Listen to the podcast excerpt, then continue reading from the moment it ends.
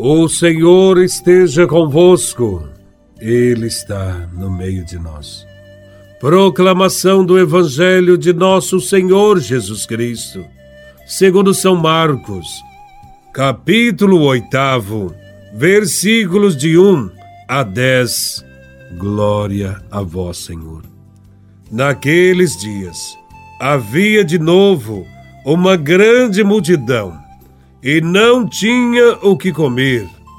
Jesus chamou os discípulos e disse: Tenho compaixão dessa multidão, porque já faz três dias que está comigo e não tem nada para comer.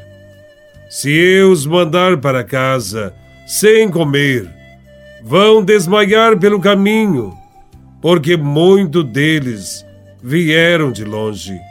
Os discípulos disseram: Como poderia alguém saciá-los de pão aqui no deserto? Jesus perguntou-lhes: Quantos pães tendes? Eles responderam: Sete. Jesus mandou que a multidão se sentasse no chão. Depois pegou os sete pães e deu graças, partiu-os e ia dando aos seus discípulos, para que os distribuíssem. E eles os distribuíam ao povo. Tinham também alguns peixinhos. Depois de pronunciar a bênção sobre eles, mandou que os distribuíssem também. Comeram e ficaram satisfeitos, e recolheram sete cestos com os pedaços que sobraram. Eram quatro mil, mais ou menos. E Jesus os despediu, subindo logo na barca com seus discípulos. Jesus foi para a região da Dalmanuta. Palavra da salvação. Glória a vós, Senhor. No Evangelho, vemos Jesus no deserto, seguido por uma imensa multidão de pessoas. O deserto serve para educar o povo. Lá, privado de qualquer segurança humana, o povo aprendeu a confiar somente em Deus. Também os discípulos devem fazer esta experiência e aprender a confiar em Deus e em Cristo. No deserto, Jesus, antes de tudo, sente compaixão por toda aquela gente que o segue. Não se trata de um vago sentimento. Ele sente uma profunda compaixão diante das necessidades dos irmãos e parte para uma ação concreta. Podemos dizer que quem não se comove, quem não tem os sentimentos de Cristo, dificilmente fará algo pelo próximo. A atitude de Jesus é motivada pela compaixão. Ele cura doentes e à tarde sacia a fome com a multiplicação dos pães.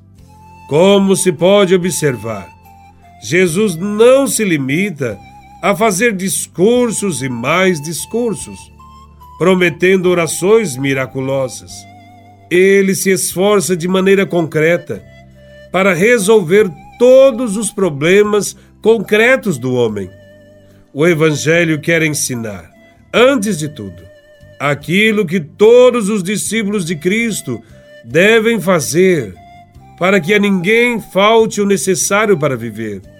Jesus ensina que as pessoas que têm fome não devem ser afastadas não podemos dar desculpas ou procurar justificativas para se livrar dos irmãos mais pobres.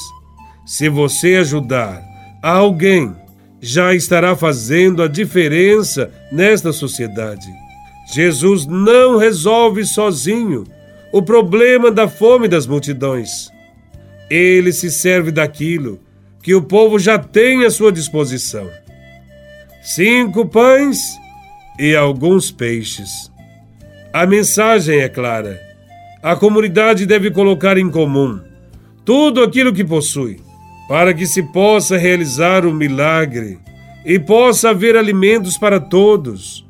Somente quando os homens se decidirem a colocar em comum tudo o que possuem, isto é, o tempo, os dons, os bens, é que poderão ser resolvidos os enormes problemas da humanidade.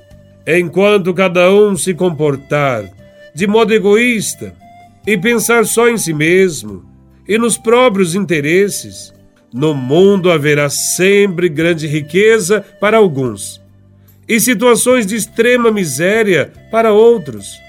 Aquilo que Jesus fez deve continuar se realizando hoje.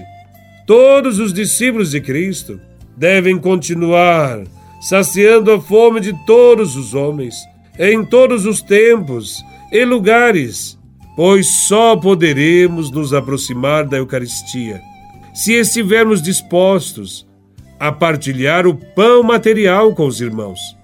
Se aceitarmos a ter os mesmos sentimentos de Cristo, que sentiu compaixão do povo. O problema da fome não é a falta de alimentos, mas a falta de partilha.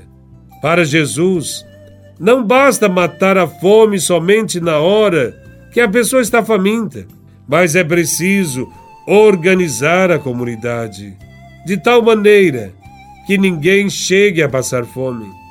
A gente sente Deus na partilha com o irmão. Se Deus partilha conosco toda a criação, por que não partilhar entre nós fraternalmente todas as coisas? O milagre deste Evangelho não foi tirar pão de onde não havia pão. O milagre foi fazer sair pão de onde havia pão para partilhar. Louvado seja nosso Senhor Jesus Cristo, para sempre seja louvado.